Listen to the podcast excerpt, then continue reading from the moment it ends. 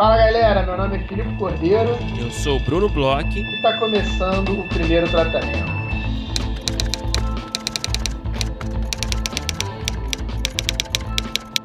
Fala, Bruno! Tudo bem? Olá, Felipe Cordeiro, eu estou muito bem. Como você está no dia de hoje? Brunão, estou ótimo, estou muito contente porque hoje, finalmente, é a primeira vez que a gente conversa aqui no podcast depois de ter escutado sua entrevista. Quero dizer que adorei e, cara, foi uma montanha russa para mim escutar sua entrevista, sabia? Fala mais, fala mais. Eu ri, eu me emocionei, eu fiquei lisonjeado, me arrepiei. É, acompanhei coisas que, que eu já conhecia de certa forma, mas eu vi com um pouco mais de, de detalhes, que aí não são só do podcast, mas sobre você. Cara, curti muito, sabia? Que bom, cara. Fico feliz que você gostou. Eu curti muito também falar com a galera. Eu acho que foi diferente, né, cara? Foi um bom exercício, assim, né? De... É bom que eu tinha parado um pouco com a terapia, né? e aí foi realmente foi quase como uma consulta longa, né? De emergência, né? Daquelas que duram três horas, né? E a gente fe fez aí esses episódios mais que especiais, assim, que acho que foi uma delícia pra gente. E agora a gente começa a abrir, acho que a, a temporada regular. A gente pega de volta nosso podcast, né? A gente é, retorna para o outro lado do microfone e vem aí com algumas novidades que a gente já estava falando, inclusive até a galera que nos acompanha nas redes sociais, por favor, nos acompanhe em primeiro tratamento em todas as redes. Pode ver que a gente já está aí com artes novas. E por falar em artes novas, a gente está começando a soltar os primeiros players confirmados das rodadas de negócio, né, Bruno? Exatamente, já fizemos, né, digamos, né, o primeiro anúncio oficial nas redes. Então todo mundo já está sabendo que a gente vai ter nossa terceira edição da rodada de negócios. As reuniões vão ser em maio, as inscrições a gente vai abrir no dia 2 de março, vão ficar abertas até o dia 28 de março. A gente ainda vai divulgar, claro, todas as informações em detalhe, todo o procedimento que você tem que fazer para se inscrever, é, o regulamento e tudo mais. Não se preocupe.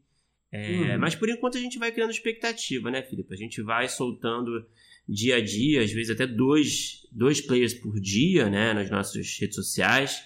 A gente vai soltando os players participantes, então a gente já anunciou a Conde Mais, né, é, uhum. que é essa agência de talentos que trabalha com roteiristas. E também anunciamos a RT Features do, do Rodrigo Teixeira, que é uma produtora aí de, de encher os olhos, né? Então, fique ligado aí que cada dia a gente vai colocando mais players e também a gente vai divulgando mais informações dessa rodada que promete, hein?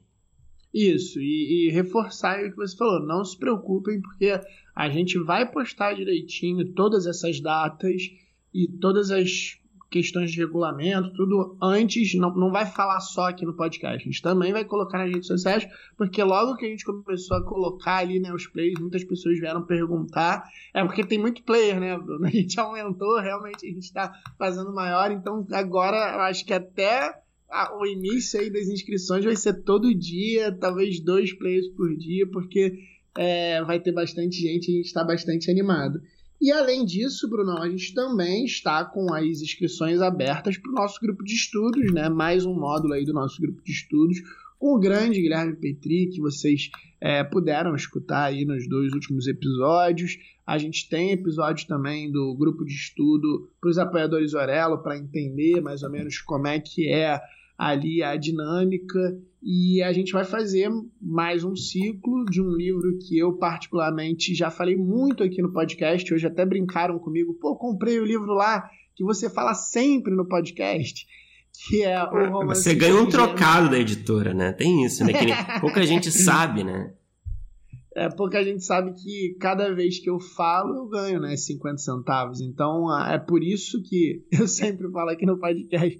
Mas é o livro Romancista Ingênuo e o Sentimental, que é, é um livro que eu acho que, para roteiro, é muito interessante, um livro do Orhan Pamuk, é prêmio Nobel aí de literatura, e que tá para começar, né, Brunão? Quando vai ser o primeiro encontro? O primeiro encontro vai ser no dia 21 de fevereiro, então as inscrições estão abertas, é muito simples, você só precisa ser apoiador na categoria Divino Amor, É, e aí, sendo apoiador, manda um e-mail pra gente no primeiro tratamento podcast.gmail.com e manifesta seu interesse, diz lá, eu tenho interesse em participar é, desse novo ciclo do grupo de estudos. E é isso, a sua inscrição será confirmada, você vai receber logo em seguida é, o cronograma detalhado. São quatro encontros, é coisa rápida, quinzenal, né? São encontros quinzenais, às segundas-feiras, às 7h15 da tarde, e vai geralmente até umas 9 e pouquinho, né? E, enfim, a gente manda assim que você vira apoiador, é, diz que está interessado por e-mail. Então, assim que você disser lá por e-mail que está interessado, a gente manda o cronograma, manda todas as informações referentes ao grupo de estudos. Não tem mistério, é mais uma edição aí que sempre tem rolado muito bem, todo mundo fica super satisfeito, rola uma troca muito legal entre os roteiristas e todo mundo acaba também aprendendo e, e se conhecendo, né? Às vezes é, que surgem também, muitas vezes surgem grandes parcerias aí, né?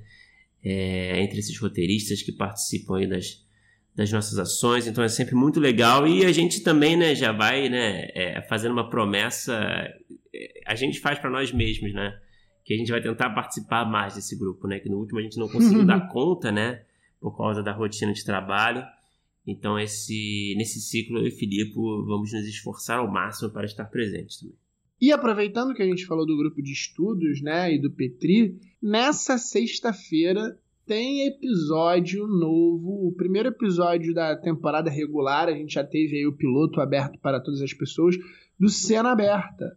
O nosso formato, nosso formato aí com o Guilherme Petri, o Guilherme Zanella, a Carol Santoyan e a Jéssica Gonzato, que eles fazem uma espécie de análise né, de roteiro, é um, um, uma análise de roteiro das três primeiras páginas ou da primeira cena de apresentação de um roteiro, de uma pessoa que eles não sabem quem é, sempre com pseudônimo. Então tem toda um, uma dinâmica super interessante que acontece no Cena Aberta. Para quem não conhece, tem um episódio que está aí no nosso feed, que não é para apoiadores, que é para qualquer pessoa que quiser escutar. E para os nossos apoiadores, sexta-feira tem novo episódio, tem aí o, a nova temporada, vamos dizer assim, a primeira temporada regular de Cena Aberta para apoiadores Orelo. Você que quer escutar o episódio, você que quer saber um pouco mais sobre Cena Aberta, vai lá em Orelo, vai no apoio do primeiro tratamento, que é, tem tudo lá, tem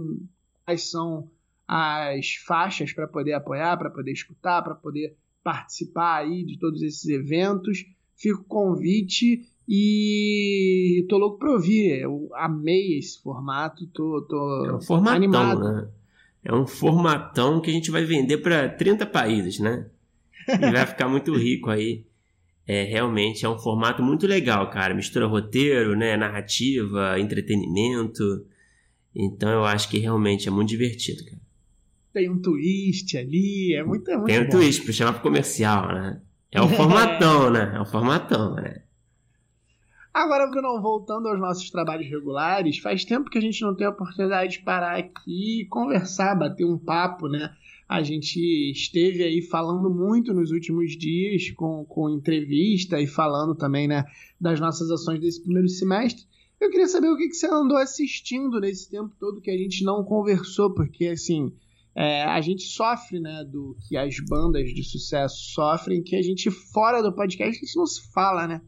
A gente não. A gente não, a gente não, é amigo, fala, né? Troca. Outro dia eu tava ouvindo lá uma entrevista do Jason Alexander, né? Que fazia o George Costanza lá no, no podcast do falecido Bob Saget, né?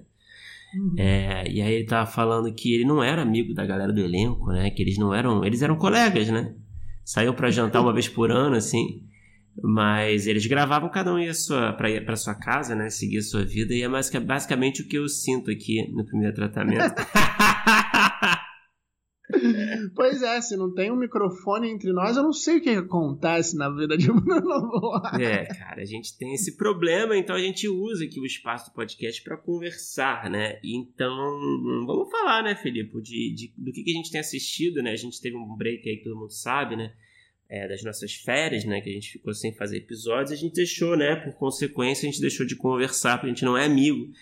Então, eu queria saber primeiro, vai, vou perguntar primeiro, Felipe, o que você assistiu? Pode ser, você pode ter gostado pode, ou pode não ter gostado também, né? Eu acho que a, a conversa é sempre legal das duas formas, né? Ou para elogiar ou para fazer uma crítica que, que gera uma discussão, né? O que, que você viu aí? É, claro, a gente viu muita coisa, a gente vai sempre, né? É bom que a gente vai administrando o que a gente vai vendo também para falar de vez em quando aqui. Mas se você pudesse selecionar alguma coisa que chamou a sua atenção, é, o que, que você assistiu aí de filme, de série nesses últimos meses aí?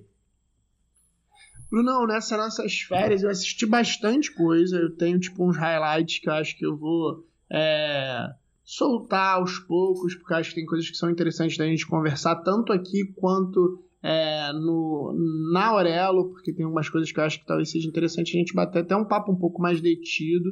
Cara, eu vi um filme muito, muito bom e muito surpreendente para mim, que chama Pig. Já ouviu falar um filme do Nicolas Cage? Acho que já, cara. É um filme que chamou atenção aí, né? Fez um barulhinho na internet, né? Cara, que filmaço, cara. Vou te falar, é um filme que tem uma premissa e ele tem um início. Eu não quero estragar, não quero estragar a experiência de ninguém, porque eu acho que é um filme que é legal ver sem muita é, noção, assim, que foi como eu acabei vendo. Eu vi que tinha muita gente gostando e quando quiseram me falar, eu falei, ah, não, não quero saber então, já estou convencido, vou ver, eu adoro ver, não quero saber muito mais não.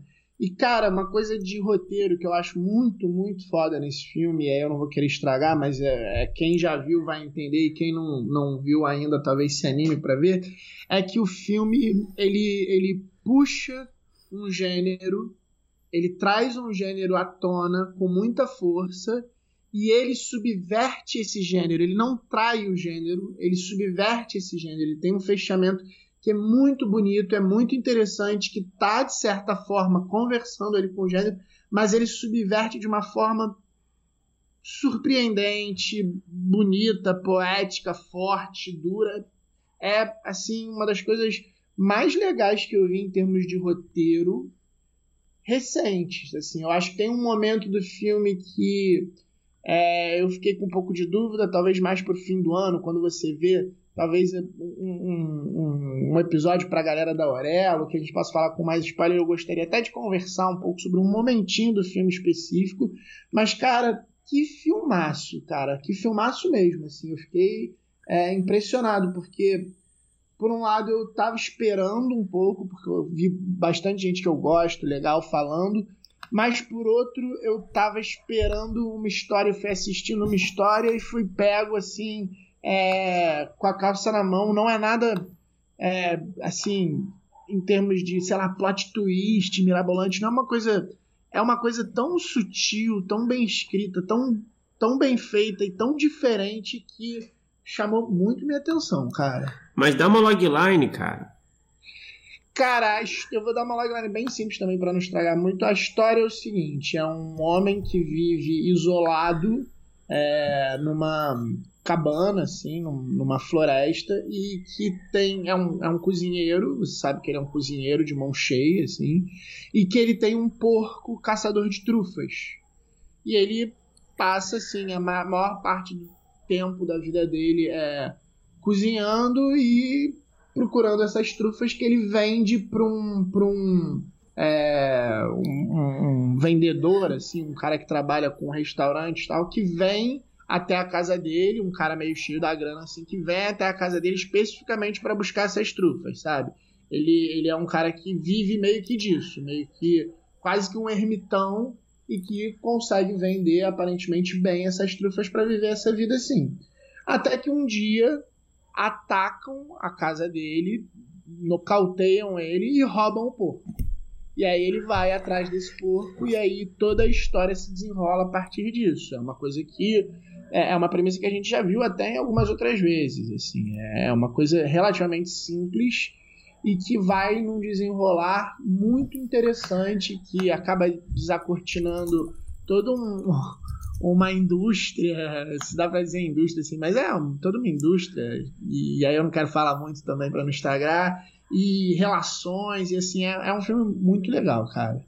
E qual é o tom? É um suspense, é isso? É um suspense ou tem uma coisa de comédia aí? Cara, não tem comédia. ele, ele é um filme. Ele é um filme de suspense, mas.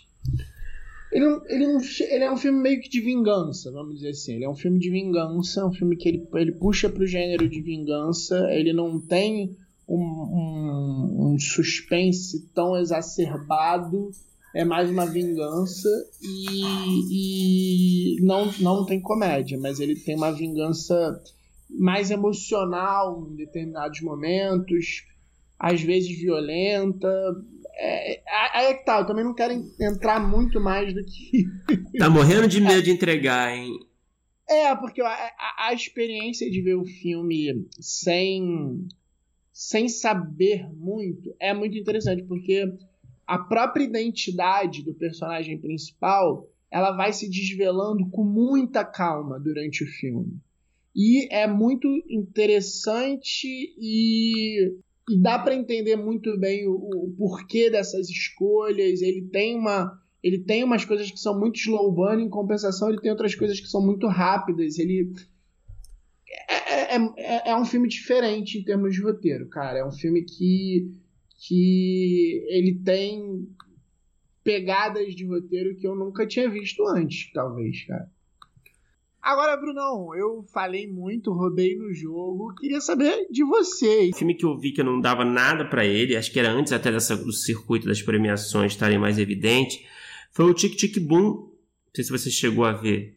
Ainda não vi. O musical tenho, lá. um pouco de resistência com o musical. É, eu sei que você não gosta. E realmente tem, e tem uns números bem, bem malas, assim, no filme, sabe? Porque eu acho que também é, é sobre um, um músico é de teatro, né? Um dramaturgo uhum. de teatro é, musical lá em Nova York, que está tentando lá emplacar seus projetos. E aí eles querem mostrar como o Andrew Garfield, né, que faz, né? como o protagonista é tão foda em escrever uma música que ele consegue escrever uma música sobre qualquer coisa, sabe? E aí tem os números musicais aleatórios no meio da festa em casa, no meio da festinha em casa com a galera, sabe?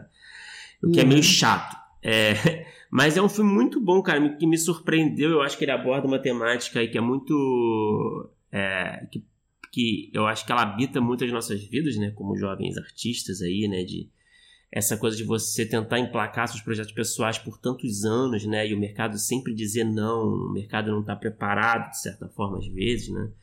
E você começa a cogitar desistir, né? Começa a cogitar procurar algo mais convencional para fazer, né? Seus amigos já estão deixando já também essa vida. Eu acho que tematicamente é muito interessante pra gente. Acho que a gente se identifica muito, sabe? Eu, pelo menos, me identifiquei muito, assim é, com o filme e também aborda outras questões aí dos anos 80, do, da, da, HIV, enfim, eu acho que é, é, é, é, muito mais complexo, assim, só, só do que esses temas que eu tô falando aqui. É, mas é um filme muito legal, cara, me surpreendeu muito, eu acho que você não precisa ser fã de... não precisa odiar nem ser fã de musical para apreciar, então eu recomendo de cara. Acho que o Lin-Manuel Miranda ele dirige muito bem o filme. Acho que é, um, é, é bem interessante o resultado. É, eu, eu quando eu vi né, as peças de trailer, coisas assim, né? Eu senti uma vibezinha La La Land, por isso que eu também fiquei um pouco assim de ver. Ele tem essa pegada meio La La Land, ele tipo, em relação a, a outros musicais, assim, onde é que você, você acha que colocaria ele? Tipo, tenta me convencer a ver um pouquinho mais. Cara, eu acho que em relação ao La La Land, eu acho que talvez tenha a, a, o conflito do personagem que a gente aborda ali, que, que a gente aborda. Corta isso. É, talvez tenha o conflito do personagem, né? Que eu acho que tem, por exemplo, a coisa da, da questão amorosa, né? Do protagonista ter que se ter esse dilema, né? Tem um pouco disso no filme também, né? Entre, entre seguir meio que essa obsessão profissional e talvez um, é, no caso do, do Tic Tic Boom, né, se mudar com a, com a namorada que, tá, que tá, foi convidado para trabalhar em outro lugar, enfim, tem essas questões, né, é, de você apostar muito na sua carreira de forma meio obsessiva, né, é, então tematicamente eu acho que tem alguma semelhança, é, de resto eu não sei se tem tanta semelhança assim, eu acho que é uma é um filme que aborda os bastidores, né? E que o La também aborda os bastidores, né? Mas eu acho que é um outro lugar ali do teatro, do, da Broadway, da Off-Broadway, da Off-Off-Broadway, -off né? É, enfim, eu acho que é um pouco diferente, sabe? É que o La La Land é mais na coisa do jazz, né? É, tem isso. Acho que são dois universos diferentes e eu acho que tem uma coisa mais metalinguística também no Tic Tic Boom, sabe? Mas é... Você, você é um fã de La La Land? Você sabe que eu sou, né? Eu tô sempre cantarolando, né? Você sabe disso. Você achou La La Land melhor ou pior? Cara, eu acho que esse é um filme mais interessante que La La Land. É. Eu acho que como musical, você vai rir da minha cara, eu acho que o La La Land tem músicas melhores, sabe? Não acho que nenhuma música é muito memorável desse filme. Mas eu acho que é isso também, é um filme mais biográfico, sabe? É uma história é, meio que real ali sobre esse cara, né? Então eu acho que é, vai para um outro lugar, assim, né? Acho que foge um pouco do musical tradicional, né? Que eu acho que é o La La Land, né? É, uhum. Mas eu, enfim, eu acho que esse é um filme mais interessante no geral, apesar de eu achar as músicas do La La Land mais interessantes, sabe? Mas agora, não, vamos falar do nosso episódio de hoje, né? A gente conversou aí, a gente abre as conversas desse ano com um episódio super legal, cara. Eu adorei a conversa com um furo de reportagem, talvez ainda seja um furo. É, mais um anúncio aí do roteirista com uma novidade que eu vou deixar rolar na entrevista, que é bem legal. É um cara que escreve e escreveu algumas das coisas mais legais que eu assisti em comédia e escreveu, dirigiu, é, fez parte aí de, de certa forma de uma formação minha assistindo coisas e, e curtindo é, é, esse gênero. E conta aí, Brunão, com quem que a gente falou? A gente conversou com o Marcelo Bota, que é diretor, que é roteirista, que é criador da série Alto Posto do Comedy Central. Também fez parte, aí, como o Filipe já adiantou, aí, daquela época de ouro da MTV, com a Dinê, com a Tatá. Então ele fez comédia MTV, Fura MTV, a Dinê ao vivo, Trola Lá. Também foi um dos responsáveis aí pelo canal Amada Foca. É... Enfim, o Marcelo, um cara muito gente boa, é muito talentoso, inventivo é, que se aventura não só na comédia, como em outros gêneros, também na ficção, no documentário. E ele contou pra gente, né, um pouquinho ali do, do processo de criação, principalmente, né, do, do alto posto, do pitching, né, o que, que ele apresentou pra, pra Viacom, né, pro Comedy Central, é, que fez eles ficarem interessados pelo projeto lá atrás. Acho que isso é sempre valioso, né, a gente entender. Então eu recomendo muito, espero que vocês gostem do papo. Vamos escutar porque foi muito bom.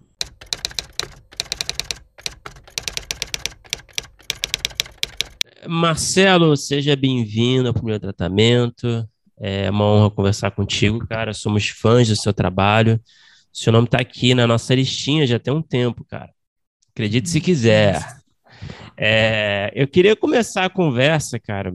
Comédia é um assunto que me interessa muito, né? Eu sou um cara que escreve, todo mundo que me conhece sabe, né? É, eu escrevo é, principalmente comédia, né? E, e, enfim, eu queria saber como que a comédia surgiu na sua vida? É, você sempre quis trabalhar com comédia? É, você era um, um, nerd da comédia? Eu queria que você falasse um pouco da sua relação com a comédia. Massa, pô, legal. Muito massa, Bruno, Felipe está aqui. É, a gente estava conversando agora há pouco, né, como, como realmente eu sou ouvinte do podcast, ouvi muitos episódios já, já me, esse podcast já me fez companhia enquanto estava no mercado fazendo compra, durante essa pandemia que a gente ficou muito trancado em casa, né? muitas vezes me fez companhia. É, todos, todo mundo participou e vocês dois, assim, muito legal conhecer vocês agora também. É, bom, sobre a comédia, realmente é uma coisa que eu tenho a comédia como memória, assim, que está me acompanhando na minha vida desde criança, né? Eu tinha aquela coisa de família muito grande, né? Somos em cinco irmãos e muito primo, muito vizinho, muito amigo do, do irmão, amiga da irmã. Minha casa vivia cheia, muito evento familiar. Da onde que você é? Sou de São Carlos, interior de São uhum. Paulo, né? E meu pai tem 12 irmãos, minha mãe também tem quatro, né? Enfim, famílias muito grandes e tal. Então, eu tinha uma coisa de é, fazer, às vezes, assim, ficar fazendo imitação de alguém, meio pequenos números de comédia ali desde criança, assim, sabe? Para a família, assim. É, naturalmente, e na escola também, aquela coisa de musiquinha, compor música para tudo quanto é assunto. Eu sempre tive essa coisa com a música com comédia e música, e desde criança, assim, né? E é uma coisa que é, eu não imaginava trabalhar com isso, com comédia, né? Eu era, né, assim, desde criança apaixonado por cinema, né? E filmes de comédia sempre gostei, claro. Mas acho que os filmes que mais me despertaram, assim, essa coisa da paixão pelo cinema são até os dramas, assim, sabe? O Cinema Paradiso, por exemplo, é um filme que me marcou uhum. muito quando eu vi, assim. Então, eu gosto muito de filmes que fazem chorar também. Gosto muito desse exercício de tentar causar emoção com o audiovisual também, não só a risada, né, de fazer essa mistura de gêneros. mas calhou que eu fui é, é, sempre projetos que eu me envolvi foram sendo puxados pela comédia, né? Até agora, recentemente, acabei de rodar um longa que a gente voltou agora do Maranhão, que eu falei, isso aqui vai ser um drama. E aí, no fim, é, uma, é um drama, uma comédia dramática. É bem comédia, no fim, assim. Uhum. Eu comecei achando que era um drama, no fim virou uma comédia dramática mesmo. Então, parece que a comédia ela vai, vai se impondo um pouco nos projetos que eu faço desde sempre, assim. Então, teve minha fase na MTV, que foi mais realmente 100% comédia, né? Ali fazendo comédia MTV, Furo, os programas do Adnei, o Adnei ao vivo, o Adnei Viaja, o Trolla Lá, que eu fui criador do Trolla Lá, depois eu saí, o Nicolas dirigiu a temporada inteira, né? Mas é, foram projetos de comédia, do gênero comédia, 100% comédia, né?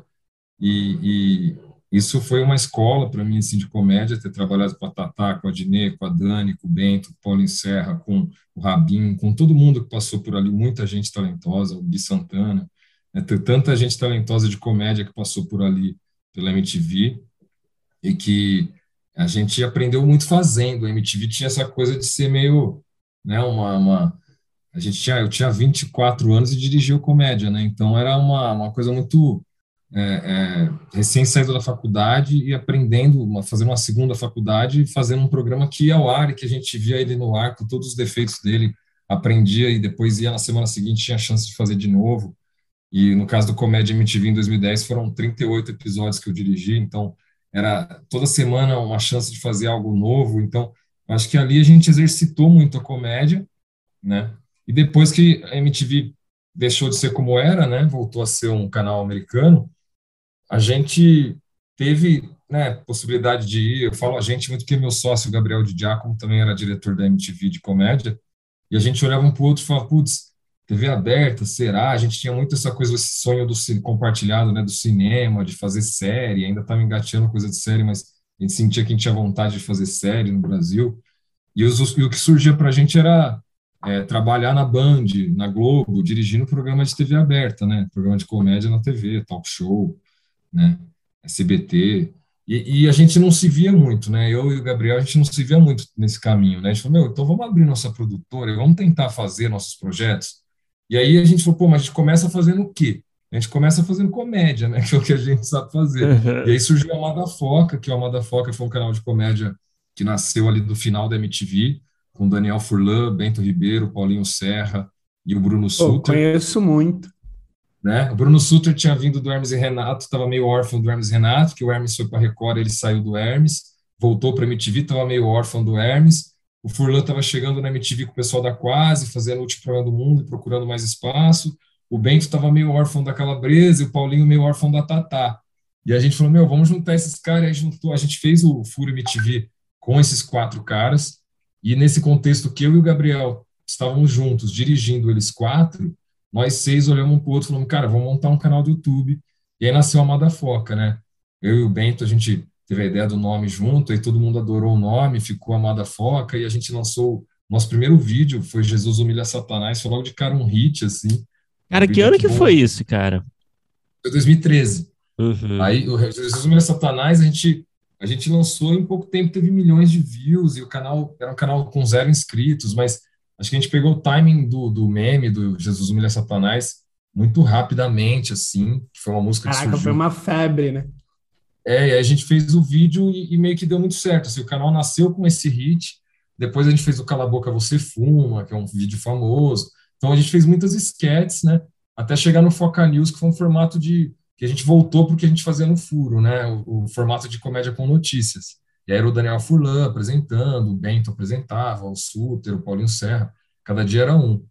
E aí o Foca News evoluiu para o nosso primeiro conteúdo, que é a Salvatore Filmes, né? Minha produtora que eu e o Gabriel Giacomo fundamos em 2003, a Salvatore Filmes, e a gente está desde 2013 junto nessa batalha. E aí em 2016 foi, né, com três anos de produtora, nosso primeiro programa, nossa primeira série para TV, que foi o Foca News, feito para o FX, em coprodução com a Fox.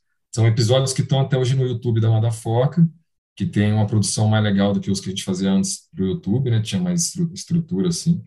acho que é um humor bem legal, assim, que a gente fez em 2016, com o roteiro eu, já com o Daniel Furlan e o Pedro Leite. Pedro Leite é o roteirista que também é muito foda de comédia, ele trabalhava no Fúria MTV, escreveu com a gente o Longa Bestalhados, e é o cara que também escreve Choque de Cultura, né? É, enfim, o Foca News ele tem um pouco disso aí, antes do Choque de Cultura existir, mas já, já tinha o Pedro Leite, o Furlan, né?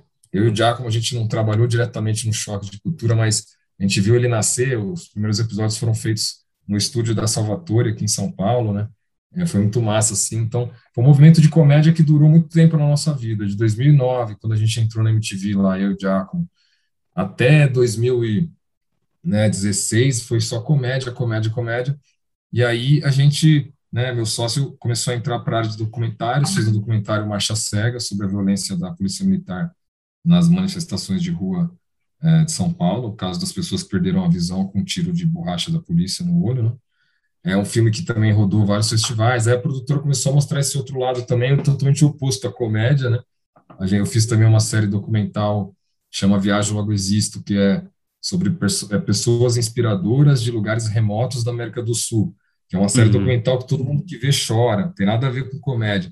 E agora a gente recentemente lançou um documentário na mostra, do Gabriel Giacomo também, que eu sou produtor, né, que é um filme Memória Sufocada, que basicamente ele conta a história, a falácia por trás desse livro do, do torturador Ustra, né, e é, o livro dele é, Verdade Sufocada, a gente fez o filme que é o Memória Sufocada, que basicamente ele rebate todas as falácias do livro dele Olha e só. mostra, joga luz sobre um, né, um período tão importante da, da história brasileira que é a ditadura. Então, é um filme de muita pesquisa, muito um soco no estômago, assim, assim como Marcha Cega, ou Memória Sufocada também é. Marcha Cega, inclusive, está na Amazon disponível e Memória Sufocada acabou de ser selecionado para o Festival de Málaga. A gente ficou muito feliz, festival muito importante que a gente vai para lá em março para o filme passar lá, né?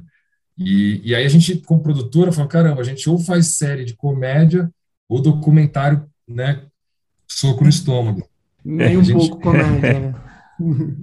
880 ali. E também os documentários para chorar, que o Viagem Logo Existe é, não é soco no estômago, mas é um documentário que faz você chorar também, assim. Tem uma, uma né, também um, um, caminho emocional diferente da comédia. E aí a gente teve sempre essa coisa de ter causas sociais e, e tentar fazer cinema, né, audiovisual com mensagem. A gente tem essa coisa de, né, mesmo quando faz comédia, de tentar propor alguma reflexão ou alguma, enfim, provocação, alguma coisa que faça a gente andar para frente como sociedade.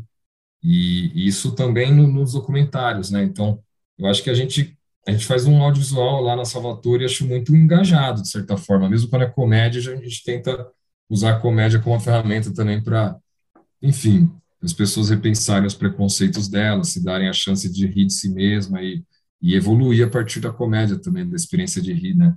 A gente pode rir de uma atitude ridícula e falar, caramba, realmente, isso é muito ridículo, tem que superar isso, né? E a comédia como uma transformação né, da sociedade. Eu acredito um pouco nisso também.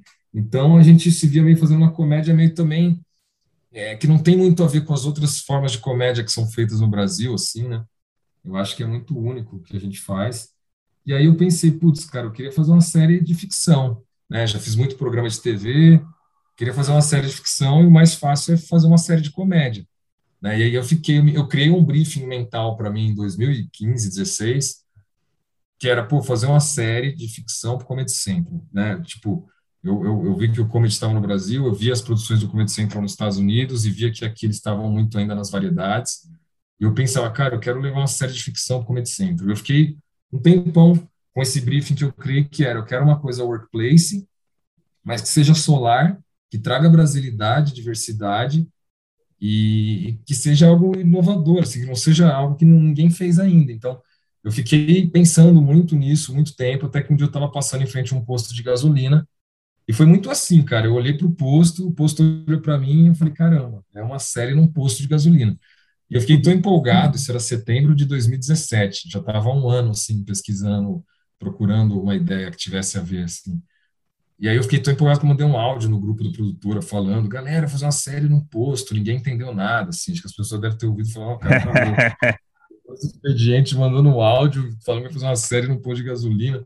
Mas eu me empolguei muito com aquilo porque eu estava um ano, um ano e meio procurando essa série, sabe? Investigando, assim, onde que, que, que é isso? Que série é essa, né?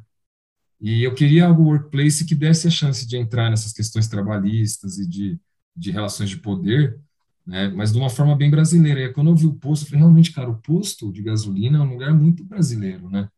E, e aí eu veio a ideia do alto posto, né? De ser um chefe, um monte de funcionário, a coisa, lógico, tem a referência do The Office, claramente, né? Óbvio, um workplace de comédia tem ali, né? A referência do The Office embutida nele, né?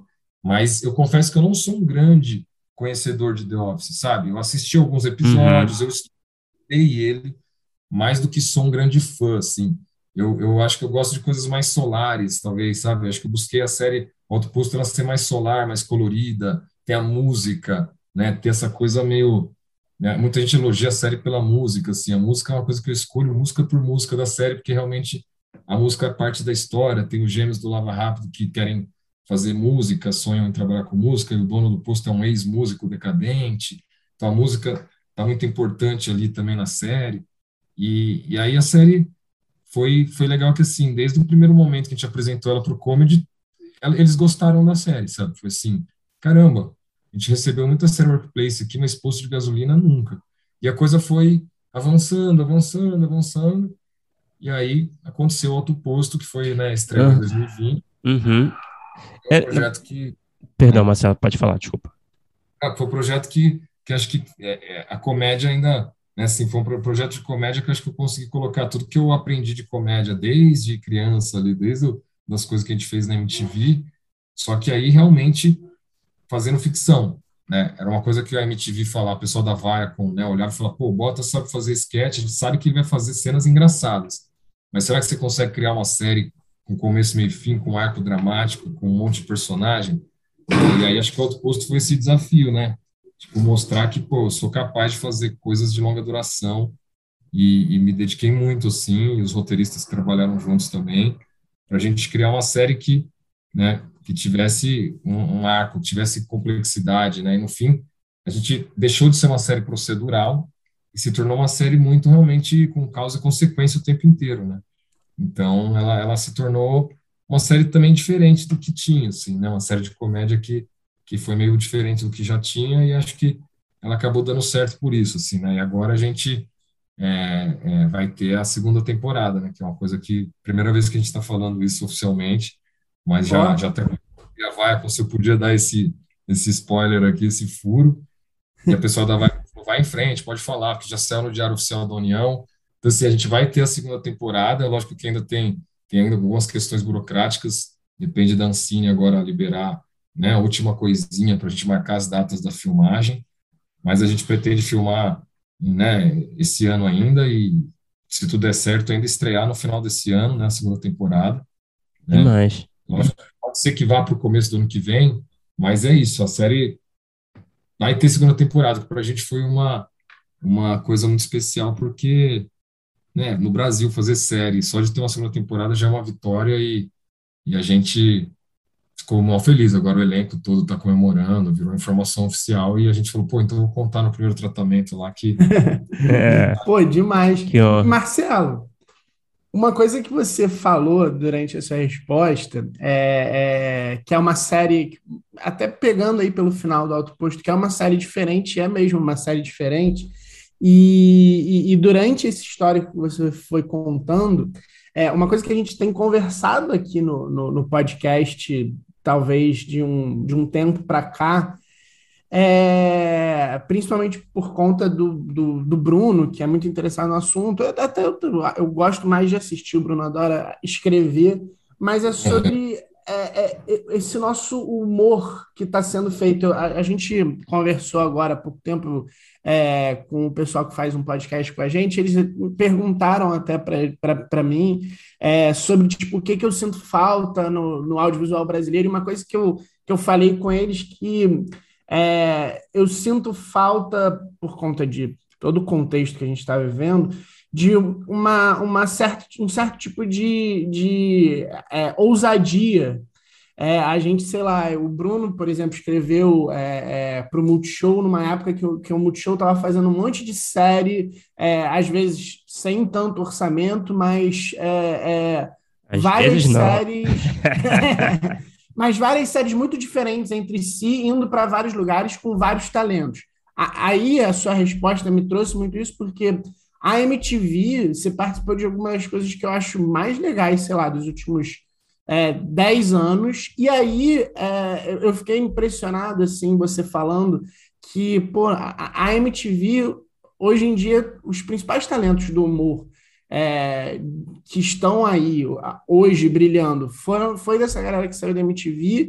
E eu fico impressionado, assim, vocês sair, você sair abrir uma produtora, ir para o YouTube e ter, sei lá, um hiato tão grande para você fazer uma série é, de humor de novo em canal, ficar, sei lá, no YouTube e tal. E eu fico pensando se essa é um pouco dessa falta de ousadia, ou se vocês estavam é, querendo ficar longe de canal mesmo, e aí quando você fez esse teu briefing, porque chegou o Comedy Central, você teve a vontade, e aí achei legal quando você falou que eles gostaram e apostaram logo, isso deu um pouquinho de esperança, sabe?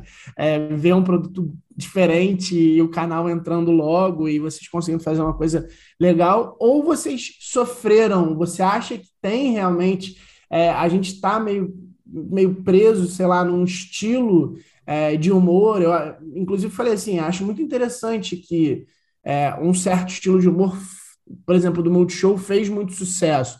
Eu acho legal que tenha isso, tenha é, é, um, um, estilo, pessoas grandes, programas grandes de humor, mas, por um outro lado, só isso me deixa um pouco.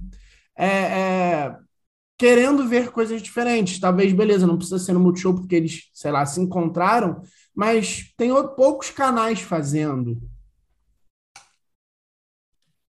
É, é, é, doido isso, porque realmente, assim, é, é, esse negócio falou do hiato, né? Quando a gente saiu da MTV era 2013, a gente foi fazer o, o Foca News no FX em 2016, né? E aí o, o, o eu criei em 17 e a aprovação dele veio em 18, porque foi aquilo, aquela coisa, os tempos, né, do audiovisual, vocês sabem bem como é, né?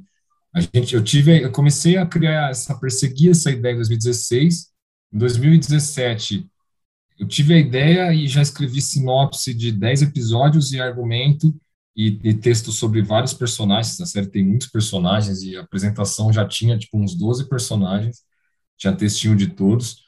E acho que foi em setembro de 17 a gente mostrou e eles gostaram. Mas o, o assim, foram tiveram algumas mudanças internas na Viacom na época que a aprovação só veio mesmo era novembro de 18. E aí, como a coisa já a Ancine nessa época já, né, pós-golpe que retiraram a Dilma do poder, né, é, a Ancine já estava numa morosidade ali, que aí a coisa só foi, né, ficou um ano esperando, um ano de burocracia até a gente conseguir rodar a série, né, conseguir fazer a sala, produzir, né, pré-produzir, produzir, e foi rodada em janeiro de, de 20, né, muito pouco antes ali de, da pandemia chegar no Brasil, né. E aí ela estreou em junho de 20. Então, assim, mesmo tendo sido uma série que foi rápida, é, eu comecei a pensar nela em 16, eu, né, a ideia foi meio vendida em 17, mas aprovada em 18, né, escrita em 19, rodada em 20, estreada em 20. E ainda assim é um projeto considerado rápido, né? Então, acho que o hiato se deu ali muito porque acho que quando eu e meus sócios saímos da, da MTV, a gente focou muita energia na Madafoca, porque a Madafoca em muito pouco tempo conquistou uma relevância, e a gente começou a ser chamado pelo YouTube para participar de tudo quanto era evento. Tipo, a gente era um queridinho do YouTube em 2013, 14, sabe? E a gente acreditou que, assim, cara, a foca é isso, vamos fazer essa marca bombar. E a gente dedicou muita, muita energia naquilo, né? E a gente começou a fazer também publicidade para poder pagar as contas, né? E nesse furacão aí do, do YouTube, a foca e publicidade, passaram três anos e aí a gente falou, cara, a gente tem, a gente tem que voltar porque a gente já fazia, a gente é profissional de TV desde 2007, eu era profissional de TV, né? 2007, 8, 9, 10, 11, 12, 13. E a gente está desde 2013 fazendo só YouTube, cara. YouTube só foi caindo a remuneração, a gente foi vendo que estava é, difícil manter ali o YouTube, né, com o retorno que dava para a gente. Não era um canal gigantesco com milhões e milhões de views todo mês, então a gente não conseguia pagar as contas com o YouTube, mas Acho que a gente teve três anos ali que a gente né, acreditou. E no, ao longo desses três anos, a gente escreveu um longa que foi escrito e foi, foi tentar, que foi é, uma produtora querosene, né, tentou financiar. Ele bateu na trave, sabe aqueles longas que a gente escreve e todo mundo elogia e aí passa, vai lá na reunião do BRDE lá e ele bate na trave, sabe? ficou anos naquilo, chamava Possuídos, né? uma ideia original até do Bento Ribeiro, que a gente escreveu um argumento, e o roteiro até foi escrito por, é, fui eu, o Giacomo e o Tiese, né? O grande Tiese, conhecido aí, roteirista né, do Brasil. Grande. A gente durante a Copa de 14. Eu lembro até que o Ricardo Tiese, cara, ele fez uma coisa que foi incrível, que ele, ele previu o 7 a 1 cara. Eu e o Gabriel, meu sócio, a gente é prova disso, cara. A gente estava numa padaria e a gente estava escrevendo roteiro e vendo os jogos da Copa, deixava a TV ligada, tá ligado? Os três juntos escrevendo, fazendo sala e, e comentando a Copa em paralelo, né? E aí eu lembro que, cara, essa seleção, a gente estava numa padaria um dia, numa pausa, assim, e ele falou, cara, essa seleção é uma enganação, isso é só ilusão, o Brasil vai tomar e não vai ser pouco, vocês vão ver, vai ser uma humilhação, assim, histórica, tipo 7 a 1 Ele falou, ele falou um negócio assim, ele já, como a gente já conversou vezes, falou, cara, ele falou 7 a 1 acho que ele falou 7 a 1 Assim, ele falou, ele previu que o Brasil ia ser humilhado pela Alemanha quando a Copa estava começando, é, tá é. E, e, foi muito engraçado depois que aconteceu, a gente falou, cara, o Chelsea previu. Então, esse filme ele não foi filmado, ele serviu pelo menos para o Chelsea fazer uma previsão é, de um momento histórico do Brasil. Mas o filme ficou legal, foi muito. O processo de escrever o Possuído foi muito legal, né? Eu e já como a gente tinha essa história de TV, a gente escrevendo longa com o Tiese, aprendeu muito com ele também. E a gente né, leu muito sobre como escrever longa e leu todos os livros, né? Robert McKee, que já estava né, desde sempre lendo e entendendo aquilo. Mas fazer o Possuídos, que é um roteiro que nunca foi filmado, foi uma grande escola de como escrever um longa-metragem, né? E aí, em 2015, a gente escreveu um longa que chama Bestalhados 2, que foi rodado já, inclusive, que é uma coprodução da Salvatore Filmes com a Zencrane, que é a produtora do Estômago, que Só é fazer um, filme... um, um, parênteses rapidinho. Eu achei muito é. genial que não existe o Abestalhados, né? Um, é Abestalhados dois caras. Quando eu, eu fui, tava, a gente estava fazendo a pesquisa, eu fui ver isso. Eu comecei a rir já disso, sabe? E essa, essa é a história muito doida do Abestalhados 2, né? Um filme que não existe o Abestalhados 1, que vai ser lançado ainda esse ano né, pela Disney, com, né, através da Buena Vista. É um filme que foi uma coprodução da Disney com a Zencrane, né, que é o pessoal do Estômago, da Cláudia da Natividade, do Marco Jorge, que foi um filme que eu co-dirigi com o Marco Jorge. Então, é muito doido foi a história do Marco Jorge no cinema, né, tudo o Estômago, que é um filme tão importante para a nossa filmografia, que eu sempre admirei muito, né, o filme. E, e aí a gente co-dirigiu junto esse filme de comédia, eu com a minha história da MTV, da comédia do, da, da do YouTube, do, da Fox, né, e já fazendo autoposto também, que acabei rodando autoposto antes do Abestalhados, então levando a experiência do autoposto. E o Abestalhados é um longa que é muito legal porque ele reúne um elenco que tem tudo a ver com a nossa história na MTV, né? Porque ele tem o, o tem o Bruno Suter e o, e o Felipe, Filipinho, Felipe Torres do, do Hermes e Renato, o eterno Bolsa, né? Do Hermes e Renato, né? E o Bruno Suter, que é o Detonator. Então, tem dois caras do Hermes e Renato. Tem o Paulinho Serra, que é representante do Comédia MTV, da Amada Foca, e tem o Raul Chequer e o, e o Leandro Ramos, que né, são do Choque de Cultura, né? E, hum. Então, assim, que é da galera do, que chegou no final, vamos dizer assim, da MTV ali, né? Do, da, do pessoal da Quase. Então, ela juntou gerações diferentes da comédia da MTV. O Hermes Renato, comédia MTV, né? O pessoal da Quase, a Amada Foca e, é, é, e ainda com o Marco Jorge, diretor do Estômago, né? e a Cláudia, que é produtora do Estômago. Então, foi uma mistura bem interessante e o roteiro foi escrito mais uma vez, né? Fui eu, o Giacomo, o Marco Jorge e o Pedro Leite, né? Pedro Leite, que já foi citado aqui, muito importante, é, roteirista de comédia, que eu sou fã, né? Trabalho com ele desde 2011, desde o Adine ao vivo. Trabalhamos juntos no Furo em 2012, quando eu dirigi o Furo. E, e, ele também escreveu o Foca News, né, com Daniel, né, que a gente fez com o Daniel Furlan para a FX. Escrevemos juntos o Abestalhados. E, então, assim, tem muito conhecimento de comédia de, um, de muita gente ao longo dos anos ali que está junto naquele filme, de diferentes escolas, né?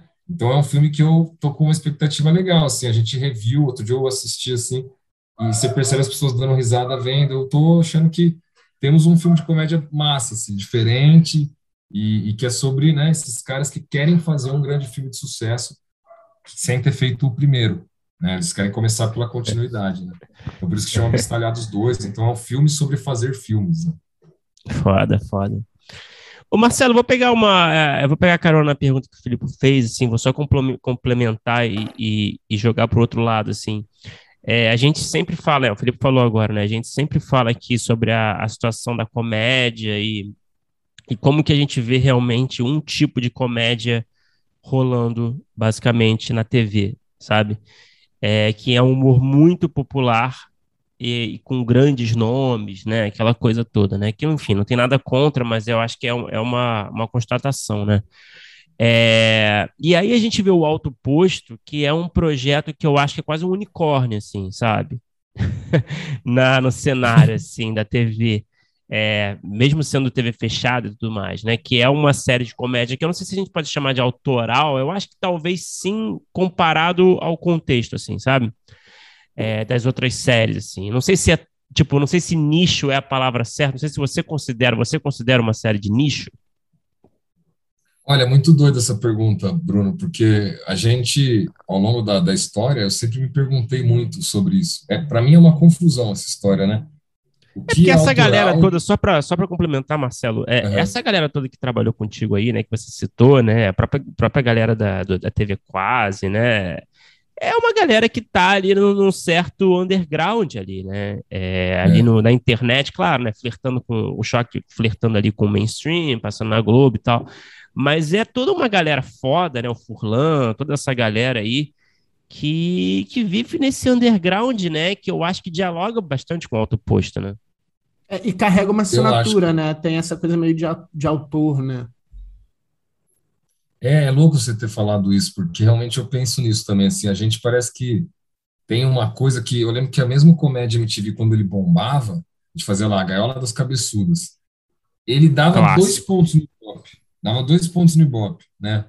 Eu lembro que eu ficava olhando o Ibope, assim, porque é, naquela época a gente era medido pelo Ibope, minuto a minuto, então era de quarta-feira no dia do futebol, Comédia MTV. E todo mundo fala, puta, isso é um problema, foi mal pensado. Eu falei, bom, vamos fazer o seguinte, vamos aproveitar o intervalo de 15 minutos e tentar botar as melhores esquetes naqueles 15 minutos. Isso foi dando muito certo, o programa começou a ganhar relevância. Mas era dois pontos no Ibope. Então era underground, MTV era underground. Mas ao mesmo tempo, era um assunto no dia seguinte, no Twitter, todo mundo falava. Eu lembro que o Gaiola das Cabeçudas chegou a ganhar uma página dupla na Folha Ilustrada, né? Que os caras eram um infográfico de página inteira, assim, puxando setinha com desenho, ilustração, é, com a letra, assim, puxando todas as citações, referências que continham na letra do Gaiola das, da, das Cabeçudas, né? Pô, o negócio era underground, ao mesmo tempo conseguia ter um espaço gigante numa Folha de São Paulo, ganhou a PCA, que é prêmio da crítica, sendo uma parada underground e sendo pop ao mesmo tempo, porque muitas esquetes que viralizavam davam milhões, dezenas de milhões, né? O Gaiola uhum. das Cabeçudas é um que dezenas e dezenas de milhões, né? Ao longo da história. Então, assim, é até difícil somar. Outro dia eu, eu lembro que eu fiz uma soma. Quanto daria os views do Comédia MTV 2010? É, é impossível, porque tinham 42 episódios de 48 minutos. Então, são centenas e centenas, talvez milhares de esquetes né, que estão jogadas no YouTube até hoje, né? E o Hermes Renato, a mesma coisa, e a Quase, a mesma coisa. Então, assim, são coisas que parecem que estão no underground, mas elas têm uma relevância absurda também, né? E, e aí, é lógico que tem a galera que foi para a Globo e virou mainstream total, né? O caso da Tata, o Adnet, né? A galera que vira, né? Um produto global, de certa forma, e o Adnet fez de forma incrível, muitas vezes, o uso desse espaço na Globo para chamar atenção para uhum. discussões que a Globo nunca tinha tocado, né? E a gente acho que eles souberam fazer isso, de ir para o mainstream, né? E a gente acho que tem uma coisa de, cara, é, é, é lógico que fazer uma série na Globo deve ser legal para caramba pelo alcance que tem, mas para mim, assim, a gente foi criado na MTV, acho que o que mais vale é a liberdade, o processo você ter uma liberdade. Então, o caminho de abrir uma produtora foi por isso, assim. Putz, eu queria criar uma série que, que eu tenha liberdade para criar e para depois dirigir. No meu caso, né, produzo, escrevo e dirijo. Então, eu quero ter liberdade para pensar o processo inteiro, do começo ao fim, com outras pessoas opinando, claro, mas que eu possa realmente parir aquilo, sabe? É, e fazer aquilo de uma forma bem orgânica e livre, com pessoas que acreditam que me dando liberdade claro. vão entregar uhum. resultado. Né? Porque eu, eu, sei, eu sempre fui comprometido com o resultado, sabe? no, né, na MTV, no YouTube, eu sempre ficava olhando para resultado. Resultado, para mim, era uma coisa importante, né? E acho que o Alto Posto, eu falei, cara, eu quero criar uma série que vai ser vista como uma série também, né? Até o, próprio pessoal da Viacom, durante um momento, falou o Alto Custo talvez seja autoral demais. Né? E ele acabou sendo uma série que não teve um grande investimento de marketing, talvez por eles acreditarem que era uma característica que não ia ser tão popular, talvez. Né? E eu lembro que foi uma surpresa gigante. Assim, a nossa, eu lembro que eles falaram assim: a estreia foi quatro vezes maior do que a expectativa mais otimista. Eles tinham traçado três cenários realista e pessimista. E a nossa audiência na estreia foi quatro vezes maior do que a expectativa otimista.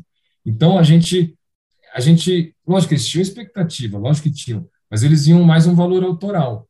Só que ela acabou sendo um sucesso de público, sabe? A galera, é, é ela trouxe bons, ótimos números de audiência mesmo. É isso, isso é foda porque mostra também que eu acho que é um indicativo, né? Que tem uma demanda aí por um conteúdo mais, entre muitas aspas, autoral, né?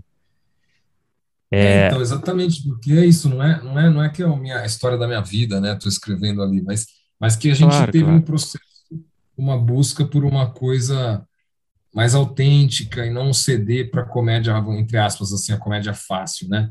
E pelo caminho que já está trilhado. Tentar abrir um caminho novo ali, sim, sim. Forma. É, não, eu fiz essa pergunta, Marcelo, na verdade era uma introdução, né? Mas acho ótimo que você falou isso, é, porque, enfim, eu queria chegar nesse ponto, né? Como que é difícil é, para um roteirista é, emplacar o seu projeto, ter o seu projeto absorvido pelo mercado, sendo um projeto de uma comédia mais nichada, né? E aí você está trazendo, eu odeio a palavra case, eu vou falar caso.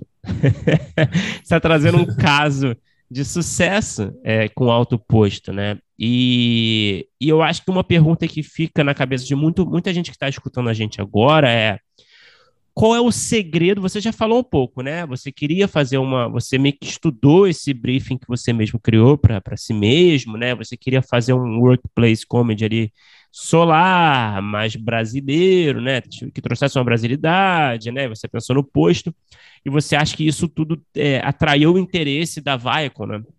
Eu queria que você falasse um pouco mais, assim, nesse momento de apresentação, é, que mais assim você acha que, que você pode compartilhar que, que convenceu a Viacom? Se tem talvez alguma dica de pitching mesmo, assim, o que, o que você destacou no projeto, assim, como prioridade na hora de, de, de apresentar? Porque a gente sabe, né, que é tão difícil, né, é, a gente conseguir convencer alguém a apostar numa ideia autoral, né? É, eu acho que a gente tem, tem uma coisa na Salvatore de aprimorando o pitching, né, e adaptando de um projeto para o outro, né? Como que você vende um documentário, como que você vai vender uma série de comédia, um longa mais autoral, né? né que é o caso desse longa que eu acabei de rodar no Maranhão. É, eu acho que essas, é, essa, esse olhar para o projeto como um, né, uma coisa única e, e fazer o pitching pensando no projeto, eu acho que é essencial para qualquer pitching. Assim, no caso do Alto Posto, é, eu olhei muito para o canal para a produção do canal Comedy Central nos Estados Unidos. E comecei a entender, assim, né? É muito Bom, diferente daqui, né? É muito diferente. E aí eu pensei, pô, eu sei que o briefing aqui, se eu for lá pedir um briefing, talvez seja outro. Mas eu sei que se eu levar alguma coisa mais parecida com o que eles fazem lá fora, talvez também brilhe o olho deles, né?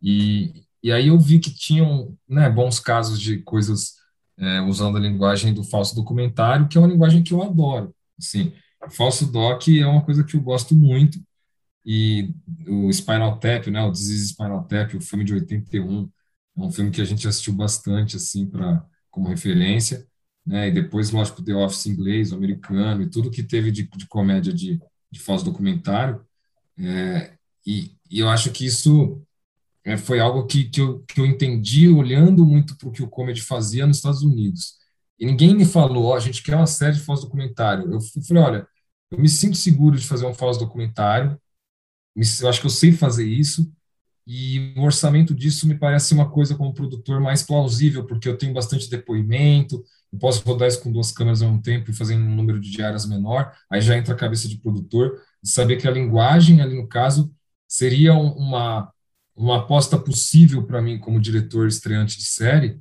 né? Para uma major americana, investir nessa linguagem que não era tão cara, né? E tudo rodado num lugar só, né? Num posto de gasolina. Então, eu também criei esse briefing pensando na viabilidade de, do projeto enquanto produtora e diretor estreante em séries, né? Vamos dizer assim. Então, acho que eu mostrei desde o começo uma adequação, assim, de orçamento, de ideia, de viabilidade, é possível fazer isso, né? E na primeira apresentação a gente já mostrou o posto de gasolina, porque eu achei o posto em Paraibuna, no interior de São Paulo, uhum. uma pesquisa na internet, a gente foi para lá. A gente já apresentou a série já, já com o lugar certo, e eu, eu me dediquei muito a, a fazer realmente sinopse dos 10 episódios, né? um argumento da série, né? do arco da série, e texto de todos os personagens, assim, um textinho generoso de muitos personagens, porque eu já apresentei de cara, acho que uns 8, 10 personagens, acho que foi uns 10, assim, né? E, e aí eu acho que no começo da, da, da apresentação a gente também colocou muitos memes de posto de gasolina, porque eu queria mostrar para eles como o posto, né, eu vendi essa teoria para eles que assim, o posto é o centro do Brasil. Tudo acontece. Essa dica é boa, hein? É, eu mostrei para é eles é assim, o, o, né, o, notícias, desde as coisas mais cabeludas, assim, de, de crime, ou coisas inusitadas, curiosas, acontecem em postos de gasolina. Quantas imagens a gente já não viu né? De, de, de, de vaca no, no, sabe? Câmera de segurança de posto rende muito meme, né? Então eu comecei a mostrar como o posto de gasolina é um lugar na cultura brasileira por a gente ter investido não nas linhas férreas, mas no, no, no, no asfalto, no automóvel, na combustão ali. A gente, desde o Juscelino Kubitschek, né? A gente tem uma tradição do, do Brasil com o carro, né? E o posto de gasolina é um lugar obrigatório ali na, na, história do Brasil. A gente passa pelo posto de gasolina. Agora, quantos crimes, né? quantos, quantos postos não são é, fachada para atividades ilícitas? Né? Quantos casos aí no uhum. Congresso de, de, de postos de gasolina que, que, enfim, um tanque cheio que custou mil reais, N histórias de corrupção envolvendo o posto de gasolina.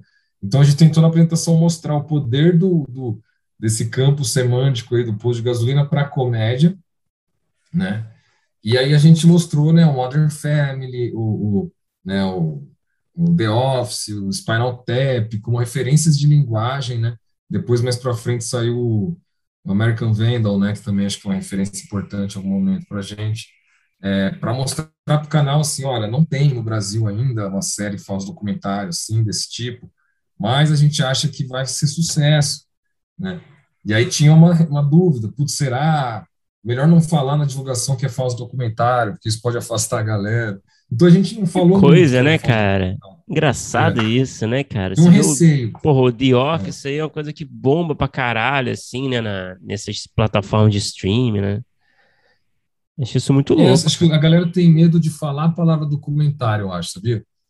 Que nem uma vez eu fui no, no, né, no cinema ver uma, um filme nosso documentário, foi passar numa rede de cinema comercial eu cheguei lá para comprar o bilhete para ver o filme, eu queria ver como estava a exibição ali, né? E o cara ele falou assim: olha, esse filme é brasileiro. Eu falei, tá, eu sei. o, o cara aí, que estava vendendo o ingresso? É, o cara do Nossa, cinema que estava vendendo. Que... Aí ele subiu o tom. aí ele falou assim: depois que eu falei, tudo bem, brasileiro, bora. Ele subiu o tom e falou assim: mas é documentário. Tem certeza que você quer perder o seu tempo Aí eu falei, caramba, cara, é um filme e é documentário. Realmente eu acho que para o grande público, talvez a palavra documentário seja perigosa de usar na divulgação, acho que eles têm esse receio, né? Assim, os canais em geral. Mas eu vejo que o Alto Posto ajudou a quebrar isso. É, mas eu acho que eu, também não é, nenhum, um, não é nenhum recurso que precisa ser divulgado mesmo, né? Você tem The Office, Parks é. and Rec, essas séries aí, Modern Family, ninguém fala que é um falso documentário. É, exato. É.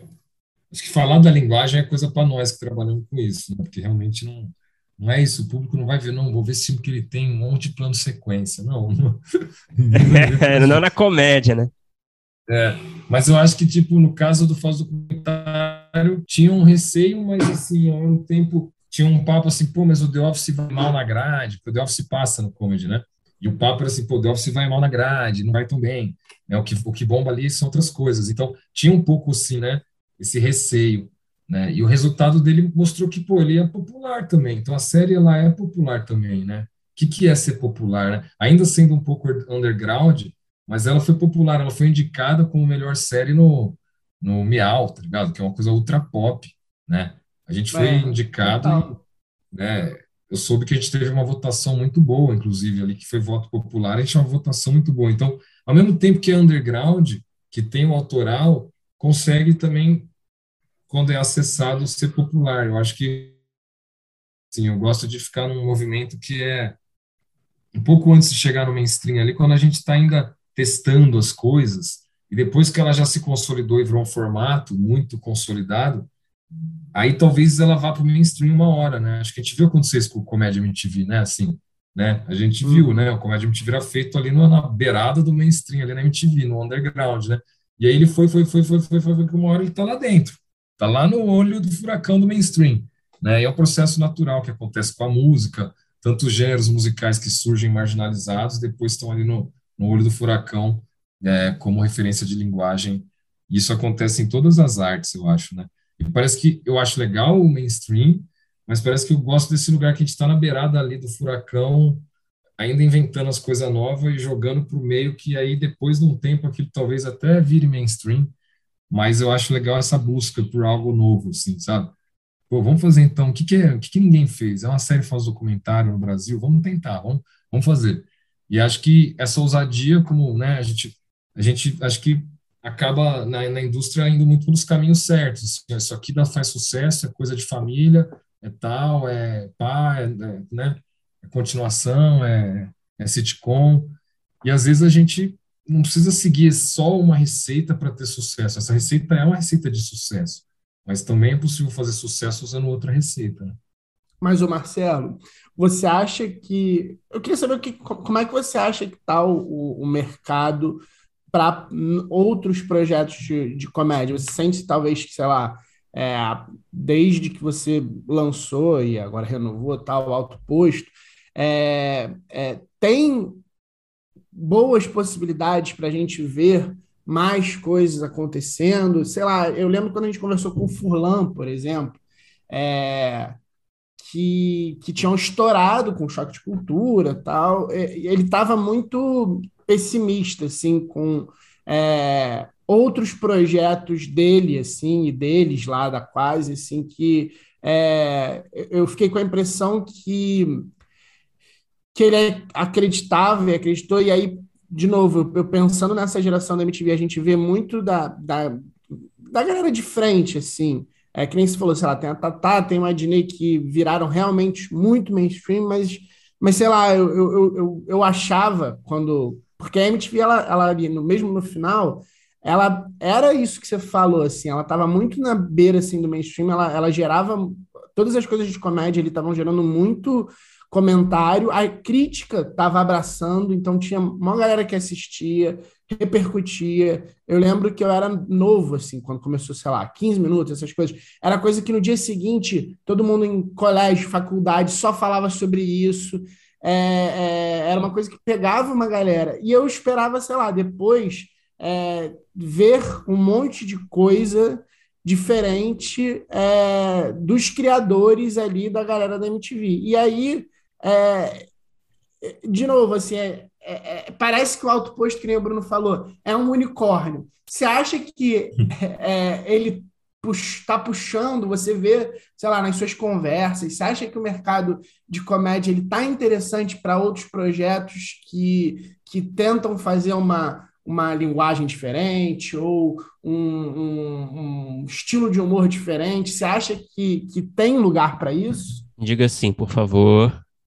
Olha, realmente assim, a gente tem que avaliar pelo que a gente vê assim nas conversas com os players, né, quando a gente apresenta o projeto. Eu tento, é, a gente fala que é um termômetro que a gente tem que estar o tempo inteiro, porque quando você conversa com um player, às vezes ele te dá um briefing, dali três meses é outro, muda completamente de um, de um, de um, de um, de um semestre. O timing é muito louco, né, nesse mercado. É, então acho que como tem os algoritmos, e aí tem, tem canal que fala que não vai mais importar algoritmo, que não quer dar briefing, que quer deixar a produtora livre para levar um projeto que ela acha mais legal. Né? Tem player que, que ainda fala as verticais que eles estão querendo preencher de conteúdo ali, e te dá uma pista de segmento. Mas varia muito, sim. Eu acho que a gente chegou a ficar pedindo briefing nos players, mas eu tenho sentido um movimento geral agora que é mais assim, cara, traz o projeto que você se encanta, que traz o tal do engajamento emocional ali, né, que, que vai fazer a pessoa, no caso das séries, né, querer ver, maratonar, e, e, e isso né, e ver de novo, e recomendar, e aguardar outra temporada, criar esse engajamento emocional, que é uma palavra que a Maria Ângela usa bastante, né? Eu acho que é, é, uma, é uma coisa que a gente é, realmente tenta fazer, porque eu, eu acredito que o filme ele é como um, um universo, assim, é um escape. Você sai do mundo real, uma série, né? E mergulha naquele universo, né? Então, o que eu acho que, que é, mais, é, é mais legal a gente acreditar que, assim, se eu tiver um universo muito rico, muito legal, muito divertido, muito rico no sentido de diversidade, de, de, de opções para a trama correr para lá e para cá, e que abra possibilidades, né? É, mesmo que nenhum algoritmo pediu uma série workplace faz documentário num posto de gasolina, aquilo não foi pedido por um algoritmo, mas quando a gente mostrou aquilo, acho que eles viram esse potencial de, pô, é um universo rico, olha só, tem um monte de personagem, tem um monte de possibilidade, né? Então, quando você apresenta uma primeira temporada, acho que você tem que mostrar para o canal que você tem possibilidades, que ele tem que a trama não vai parar num canto e emperrar, ela tem, meu, ela flui, ela não depende só de uma coisa, ela tem ela tem possibilidade de ter longevidade. Eu gosto, no caso do Alto Posto, eu quis mostrar muito isso, assim, essa série ela pode durar muitos anos, né? Agora na segunda temporada vamos ter personagens já criança, adolescente. É isso, são personagens que podem crescer ao longo das temporadas, podem virar adulto e a série pode continuar. A gente tem história para 10 temporadas, se precisar, né? Sem forçar a barra, porque ela foi concebida para ser uma série que tem longevidade, né? E aí acho que ela ela é um exemplo, assim, a série, né? Foi mostrada como ela é. Não foi, foi um briefing que eu mesmo criei para mim mesmo, né? O canal não me deu um briefing. E acho que ela prova que sim, existe espaço para isso, né? Então você tem que encantar, né? Fazer o olho brilhar. Eu acho que a partir dessa coisa de você criar um engajamento emocional. Assim, eu acho muito legal quando você tem uma sensação, você está lendo um livro, ou até vendo um quadro, ou, ou, ou vendo uma série, um filme, que você sente assim, eu queria morar dentro dessa pintura, eu queria morar dentro dessa música, eu queria viver dentro dessa série, que é uma, uma sensação que o videogame causa muito, né? Assim, eu, eu, eu, gosto de criar uma série pensando num jogo de videogame, né? Eu gosto de jogar é, Red Dead Redemption, né? Jogo de Velho Oeste, de, da galera da Rockstar que faz claro. o GTA. Pô, quando você está lá jogando, você está imerso ali, é, é um mundo quase infinito. Você para para jogar um poker, jogar um pokerzinho, você para? Cara, até isso eu já fiz, entendeu? Parar para jogar um pouco. Ficar ouvindo a conversa dos figurantes ali, aquelas conversas de, de, de, de que os caras estão trocando, assim, aí eu gosto muito de western, né? Assim, de, de cinema também, né? Então, para mim é muito legal estar tá ali. É tipo, caramba, é um universo que eu tô ali, eu posso pegar meu cavalo e ir para qualquer lugar. E essa sensação do mundo aberto que o videogame causa eu tento, quando eu faço a série, colocar isso. Então, para mim, assim, você entra no alto posto, se ele precisasse entrar, virar um jogo de videogame, se você pegasse o busão com o Michael e Douglas e fosse para a casa deles, você vai chegar lá vai ter uma história inteira lá. É. Tem a casa deles, a, mesmo, mesmo o que não está na tela, eu acabo criando muita história de vida pregressa e, e de, vidas, o que vai acontecer com os personagens depois, o que aconteceu com eles antes, o que acontece na casa deles, coisas que não entram no roteiro, mas que eu fico criando para que mesmo quando a gente tira isso do roteiro, a pessoa que assista sinta a presença daquilo, sabe assim?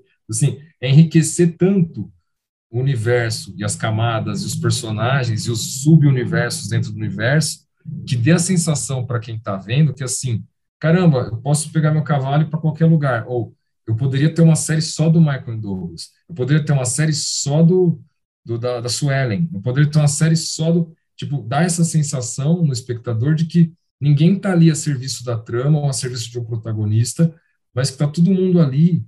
Se você né, é, entrar fundo, um, vai ter um episódio numa temporada que vai entrar fundo na vida daquele personagem e, e, e, vai fazer sentido porque a gente já dá essa ideia de que existe um universo rico é, e real, assim que, que quando a pessoa entra, ela tem vontade de estar tá lá. Né? Então eu gosto muito quando eu leio no Twitter uns comentários do tipo, cara, Queria um dia parar nesse posto e trocar ideia com essa galera. Que é exatamente essa sensação que eu tento causar nas pessoas, tipo, um conforto. É um lugar que é um posto de gasolina insalubre, mas eu quero que as pessoas se sintam ali, com eles ali, presente, e que sinta falta desse lugar, e que queira estar lá de novo, e que crie um elo emocional, afetivo, de memória mesmo, com quem está vendo, né? É, a partir dessa coisa de ser um universo. Acho que por isso que eu crio projetos com muitos personagens, sabe? De dar muitas camadas, de todo mundo tem família, todo mundo tem né, história, ninguém, mesmo o personagem que é o décimo segundo que mais tem fala lá, ele vai ter um momento que ele vai, que a coisa vai ser aprofundada para cima dele, ele tem campo, ele tem, né, eu tento fazer isso, assim, tipo, criar um universo muito rico. E acho que isso é uma base para tal do engajamento emocional, eu acho, entendeu? Acho que o engajamento emocional é você querer morar naquele universo, né? Assim, eu queria morar em Albuquerque durante o Breaking Bad. Quando eu assisti o Breaking Bad, eu queria morar em Albuquerque, um lugar inóspito, tudo, né? Mas por quê? Porque eu gostava tanto daqueles personagens, daquele clima que a série cria, que eu tenho vontade de ir para Albuquerque. Comer um franguinho, já... né? É, né? acho que todo mundo já sentiu isso. Então, acho que as séries que conseguem criar esse link emocional, né? Assim, eu vejo algumas pessoas postando foto lá no posto. Passou, viu o posto, caramba, tava viajando para a praia, passei em frente ao posto do Nelson e tira uma foto, né? Foda, Pô, acho massa. Parece que as pessoas estão comprando essa ideia de, tipo, esse posto existe, esses personagens são reais. Se eu abrir uma portinha e entrar dentro de cada um, eu tenho um mundo inteiro ali, né? Então, a gente vai expandir agora o universo, assim, a segunda temporada é como se fosse um pouco, expandir um pouco o mapa do território, do mundo aberto ali, mas o centro ainda é o posto, né? Pô, foda demais, Marcelo, foda demais. É, falando assim rapidamente de sala de roteiro, cara, é, aonde você costuma procurar, por exemplo, você vai montar a sala do alto posto, né? Onde você costuma procurar roteiristas?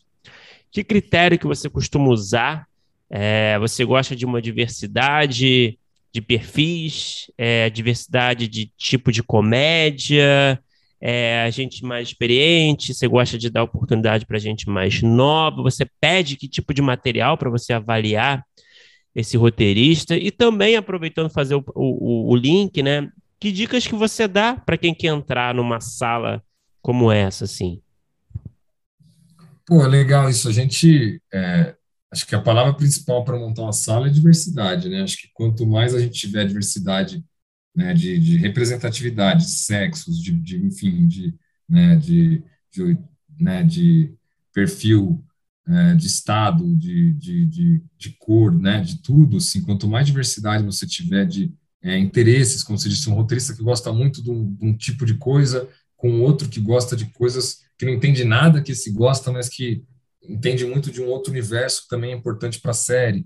E aqueles conhecimentos múltiplos que cada um, cada uma vai ter, formarem uma teia né, de conhecimento bem, bem diversa, bem é, representativa, bem, né, no caso de uma série brasileira, bem brasileira, que traga, né, não fique restrita a nenhuma forma de bolha, né, e que traga questões é, é, durante as discussões na sala, né, acho que tragam que traga questões que aprofunde pontos de vista de uma mesma questão eu vejo muitas vezes, às vezes, a gente já viu assim, um roteirista dá uma opinião sobre um assunto, outro dá outra.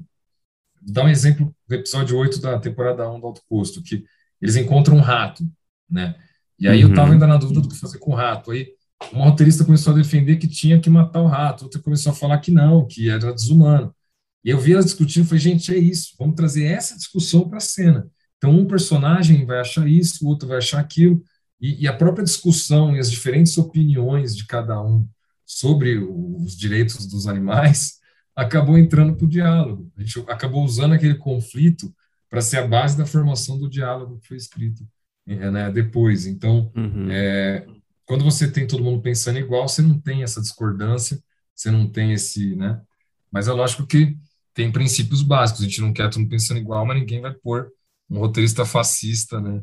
Um bolsonarista para escrever uma série de comédia que pretende fazer a gente avançar enquanto país para frente, né? Uhum. Então a gente, lógico que tem um perfil de buscar pessoas que entendam que o audiovisual é uma responsabilidade grande, que a gente tem uma responsabilidade, né, de, de, de fazer um, né, a história também ajudar a gente a andar para frente como país, com várias discussões e não repetir o humor fácil ali, né, de, de, de cair no erro de né, enfim, repetir piadas racistas, machistas, homofóbicas, né, de fazer a piada rindo do oprimido e não do opressor.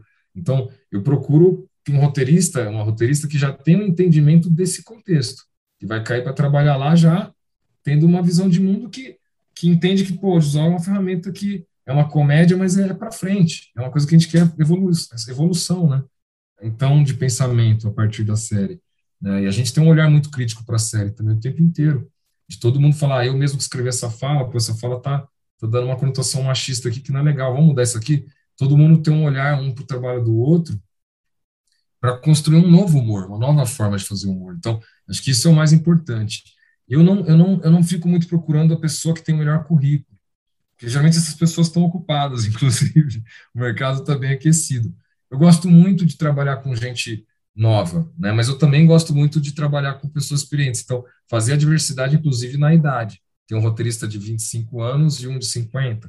Legal, né? Eu acho que né, ter pessoas de diferentes lugares do Brasil, né? E eu vou avaliar, claro, a busca por a diversidade, mas eu vou avaliar o roteiro.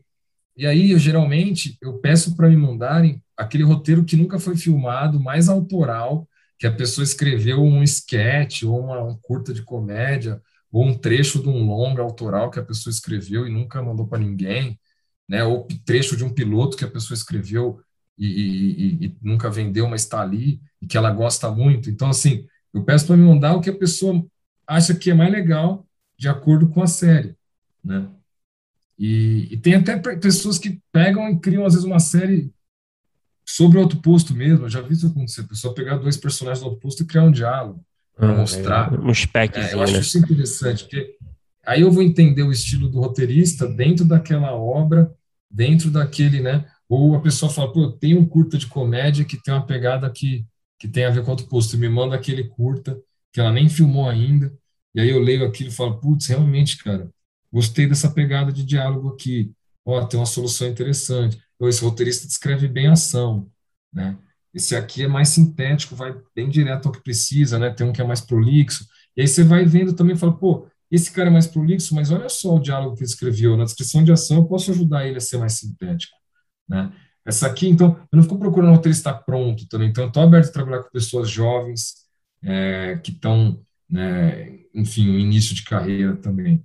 Né? Eu acredito muito que eu, me, eu, deixo me encantar pelo que a pessoa manda. Então, se ela me mandou um sketch de três páginas que eu leio, dou risada e falo, caramba, essa acidez aqui tem tudo a ver, eu já acho que aquilo vale mais do que a pessoa falar que trabalhou na série tal e tal e tal e manda um roteiro de 30 páginas de um episódio que às vezes um monte de gente trabalhou junto, teve um roteirista final e eu nem vejo direito o roteirista, o trabalho daquele roteirista que eu estou contratando está diluído ali também. Quando eu peço para ele mandar um sketch autoral que ele escreveu, sozinho, né, ou sozinha, eu vejo totalmente é, a alma daquele roteirista, o estilo dele. Então, eu gosto ah. muito disso, assim, e marcar, né, conversa, conhecer a pessoa, bater papo, trocar ideias sobre o projeto, fazer uma forma de entrevista, né, e, e não se ater às, às, às indicações, o roteirista que conhece quem conhece, né, e, e, e além, assim, né, tipo, procurar pessoas fora do, da, da bolha de roteiristas de São Paulo, né, então eu fuço no LinkedIn atrás de roteirista do Maranhão, roteirista da Bahia, roteirista, roteirista do, do Sul, do Centro-Oeste, procurar gente, eu tento me conectar para procurar ler, ver trabalhos, vejo crédito de filme, vou procurar quem escreveu quando eu gosto, né? Para a gente entender assim, né, é, é, um geral e decidir por um olhar bem, bem amplo, não ficar preso a ah, o roteirista que já trabalha comigo me indicou fulano, que você pode montar a sala assim, é só pegando indicação de quem você já, já trabalhou, só que é muito lenta essa mudança no perfil da sala. Então eu tenho uma busca mais ativa por falar, eu quero uma sala mais diversa, então eu vou atrás, né, né de montar essa sala, não vou me contentar com, né, com uma indicação que de alguém que está num perfil que, por mais que seja um ótimo roteirista, já tenho esse perfil, eu quero ter diversidade. Então, você tem dá, dá, mais trabalho às vezes você buscar, né? Mas dá um prazer imenso você ver que faz sentido, a série fica melhor, né? Com um olhar mais diverso, com pessoas né, de perfis diferentes e complementares e opostos, mas todos com coisas em comum, que é olhar para o cinema, para o audiovisual como uma ferramenta né, para a gente evoluir como sociedade num momento que a gente teve tantos retrocessos. Né? Ô, Marcelo, maravilhoso, cara, pela resposta. A gente, para terminar a conversa, a gente tem nosso bloco final, né? Para as nossas perguntas mais objetivas, tá? Então, vamos lá. qual é o melhor roteiro que você já escreveu, na sua opinião? Pode ter sido produzido, pode não ter sido produzido, pode ser um longa, pode ser um curta, pode ser uma série, pode ser um episódio de uma série, vale tudo. Melhor? Cara, é difícil isso, né? Porque acho que assim, o melhor é sempre o último, porque a gente procura aprender com o que a gente fez, né? Assim, a gente sempre vai olhar para um trabalho com um olhar bem crítico, falando, nossa, isso aqui podia ter melhorado, isso aqui podia ter melhorado, né? E aí, eu acho que, assim, o melhor roteiro que eu escrevi é o último, que é o Betânia, que é o longa que a gente acabou de rodar no Maranhão, nos Lençóis Maranhenses, que é um longa que deve sair o ano que vem, né? Acabamos de rodar, a gente chegou essa semana de lá, que tá muito lindo, assim, é, uma, é um filme, é uma comédia dramática que acho que durante as filmagens muita gente chorou, tem umas 10 cenas que eu lembro de alguém no set chorar durante a filmagem, então é um filme que ao mesmo tempo que tem cenas muito divertidas e engraçadas, é um filme que também faz, faz muita, vai fazer muita gente chorar, eu acredito, né? É muito, enfim, é uma história sobre uma mulher moradora dos Lençóis Maranhenses, inspirada num documentário que a gente fez.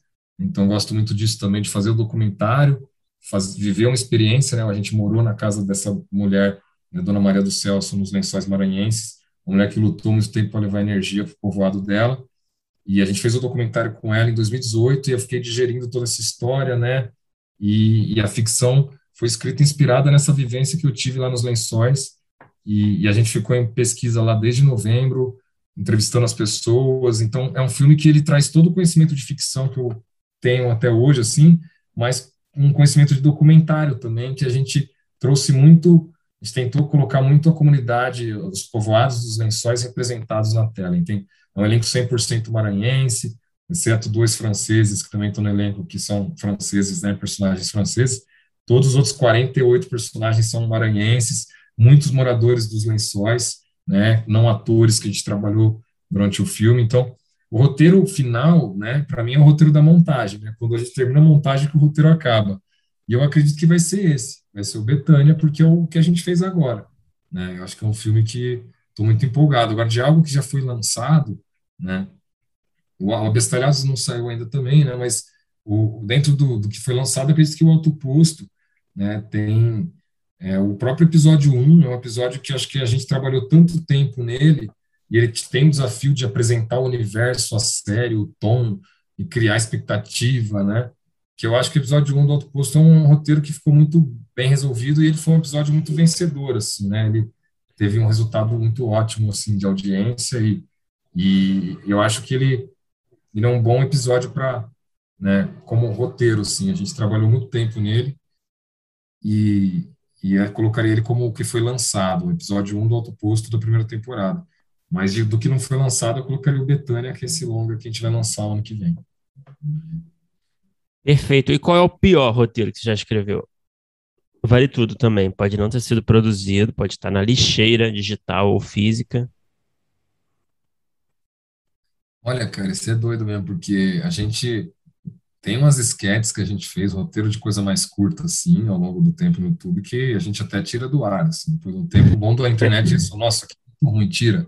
Né? Então, tem coisa que a gente tirou do ar, e tem coisas que envelheceram mal ali da época da MTV. Muita coisa envelheceu bem, mas tem coisas que envelheceram mal, né? Mas eu acho que, que talvez o, assim, o pior roteiro que eu escrevi foi um que a gente evitou de filmar. Assim, tinha um episódio do Alto Posto que eu não estava gostando dele, eu implodi ele, escrevi ele do zero de novo, assim, que, que acho que foi, a gente evitou de, de filmar ele, e acho que ele não estava tão bom, por isso que ele não foi filmado, e no lugar dele surgiu um episódio muito melhor. Então, acho que, eu acho que os roteiros que a gente evitou filmar são os piores, né? O roteiro do, do, do Possuídos, que é o filme que a gente escreveu com o Tiese lá em 2014, né? Ele não é o pior roteiro que a gente filmou, mas é um roteiro também que não foi filmado, mas ele ele tem defeitos ali, né? Acho que por isso talvez o filme não tenha ido para frente também. Mas mesmo sendo um roteiro que não, não, não foi filmado, mesmo um roteiro ruim, ele te ensina muito ao fazer ele, você né, aprende muito. Então, a gente, eu não me arrependo de nada, mesmo os roteiros ruins são parte do processo para a gente aprender. E Marcelo, o que que você assistiu que, e aí pode ser nacional, estrangeiro, série, filme, doc, é, que assim que terminou, você pensou, putz, eu queria ter escrito isso? Cara, olha, essa pergunta tem várias, mas, por exemplo, o Sound of Metal, né? O filme que, uhum. que recente. original Amazon. Uhum. É recente, um filme que eu, que eu para falar de uma coisa, Darius Merder, né? O nome dele, acho. Cara, é um filme que eu gostei muito, sim, porque ele tem uma coisa de linguagem bem tão, né? Ele, ele faz você te causa uma sensação, né? Da pessoa perdendo a audição ali, realmente é, ele causa a sensação com primor assim que o roteiro e a direção juntos ali fazem um trabalho de de tirar o chapéu, assim, que dos mais recentes eu, eu, eu acho um dos melhores filmes que eu vi. E tem também um filme que eu vi na mostra recentemente, assim, na, não nessa, na 45, mas na 44ª Mostra de São Paulo, que foi o As Veias do Mundo, que é um filme mongol, uma diretora que eu não vou saber pronunciar o nome dela, é Baia Basura Endava, mas ela é uma, uma diretora que eu gostei muito porque é um tipo de filme que eu gosto muito, assim, que mostra uma ancestralidade uma cultura nômade da Mongólia, envolvendo questões ambientais, porque tem a ver com mineração, né? E o capitalismo expulsando as pessoas da, das casas delas, mesmo as pessoas que são nômades, né, ficando sem, sem espaço para viver, né? Que é algo semelhante que acontece no Brasil, também muito bem abordado também no filme da Maia Darim, A Febre, também, para citar mais um brasileiro. Eu acho esses filmes que conseguem trazer o naturalismo, situações reais, documentais que entram junto com a ficção e usar a ficção para mostrar esses problemas sociais e ambientais, né, é, me atraem muito, sim. Gosto muito desse tipo de, de filme, para citar os filmes mais recentes, né. Cara, é muito engraçado, né, cara? Que parece que a gente está conversando com vários roteiristas em um, né, cara? São várias visões, né, diferentes, assim, várias sensibilidades, né? Acho isso muito interessante, cara. É... Tem uma coisa também que eu gosto muito, que assim, eu comecei a pesquisar muito cinema jamaicano, né, por um projeto que eu tenho para rodar mais para frente também, cara. E, cara, eu, eu, adoro dois filmes jamaicanos, são muito difíceis de encontrar, mas que eu sempre eu tenho recomendado, que são coisas que a gente não vê muito, que é o The, The Harder They Come, que é de 1972, do Perry Hensel, um filme protagonizado pelo Jimmy Cliff, um filme que me inspirou muito aí na minha busca, na minha pesquisa pela Jamaica, e tem o Countryman, que é 82, do Dick Jobson, também um diretor jamaicano, que esse filme é mais difícil de achar. Que, que para mim é uma coisa que me inspirou muito nos últimos anos, né? Que foi o cinema jamaicano. Mas, cara, eu gosto muito de ver esse filme africano, filme asiático, os filmes independentes americanos, né? Tava lembrando hoje do Indomável Sonhadora, de 2012, do Ben Zeitlin. A gente tem, assim, é, buscado filmes que, para assistir, assim, né, que que mostram para a gente lugares reais, que a gente fica tão trancado em casa na pandemia, que eu gosto muito desses filmes que levam a gente para passear por lugares do mundo e encontrar histórias e realidades que a gente, que às vezes estão tão distantes da gente, né? Mas é lógico, cara, assim, Cidade de Deus é um filme que para mim, né, para citar os filmes brasileiros, Cidade de Deus é um filme que para mim é o filme número um do, né, do, sei lá, é um filme claro. muito, muito, incrível, assim, né, Central do Brasil, né, os clássicos aí do Brasil do, do 90 para cá, para citar dois brasileiros filmaços assim. E dos recentes eu tenho gostado muito, é Ana Mulaer, uma cineasta que eu gosto muito. Né, esse filme da Maia Darinha Febre eu gostei bastante, né? E Gabriel e a Montanha é um filme que eu achei muito legal, o jeito bom, que ele né? fez também com atores e conseguindo filmar, né, em vários países diferentes. Acho muito inspirador também a história, né? O Into the Wild brasileiro é um filme muito legal também. Então assim, eu, eu, eu, eu gosto de de, de filmes que tragam para a gente essa sensação da realidade e da realidade fantástica, né? Essa coisa do a realidade às vezes é tão absurda que parece mentira, né? Marcelo, e para terminar, cara, qual é o, o seu projeto, seu roteiro que está no topo de prioridades, assim, da sua listinha ali de projetos? Você quer vê-lo realizado algum dia, seja na, enfim, no streaming, no cinema, na TV? Fica à vontade para falar quando você quiser também, né? Do projeto. Cara, lógico, tem, tem projetos assim, como. Tem um filme que eu escrevi em 2009, 2009 que até hoje não, não, a gente não realizou porque eu tenho consciência que é um projeto muito caro. Né? Então a gente tem que fazer outros para conseguir provar que a gente pode fazer um filme com orçamento tão grande. Né? Que, que, que é um filme que, que passa, se passa num universo que me interessa muito, que é esse universo da dublagem dos anos 90. Então, o personagem principal é um dublador, né, e, e ele, enfim, envolve uma, uma, questão de linguagem muito complexa, de efeitos que, que torna um filme caro, por ser um filme de época que queria realizar ele com uma arte bem, bem foda de anos 90, muito licenciamento de música. Então eu vejo ele como um projeto caro, que eu queria muito realizar, chama Versão Brasileira, né? E, e, e também tem esse projeto da Jamaica, que é o Maranhão Jamaica, que é um projeto que já até saiu no cinema do Brasil, que está em eventos aí, está buscando parcerias para financiar, que é um filme que se passa no Maranhão e na Jamaica, é um road movie que envolve o Maranhão, que é a Jamaica brasileira, né, conhecida terra do reggae no Brasil, e, e, a Jamaica. Então, eu gosto muito de road movie, de filmes que tem esse transporte, um cara com medo de viajar, vencendo o medo para ir para a Jamaica em busca de um disco, né? Então, tem tem uma coisa com a música que me inspira muito, de trazer essa coisa do documental também para dentro da história, né? Mostrar o um Maranhão e a Jamaica, várias facetas, né, do Maranhão e da Jamaica dentro do filme.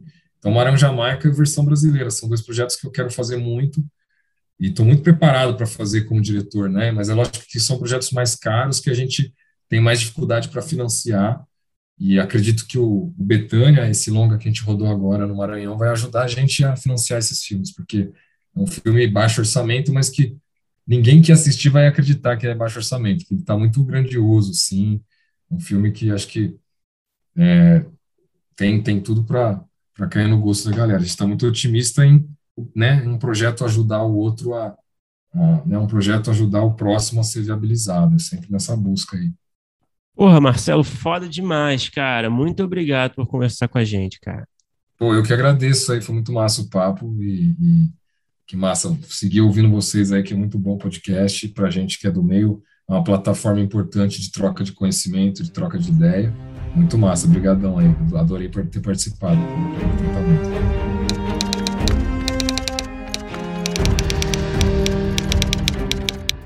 Opa, chegou até aqui? Muito obrigado por escutar. Conheça nossa campanha de apoio na Orelo em escute.orelo.audio barra primeiro tratamento.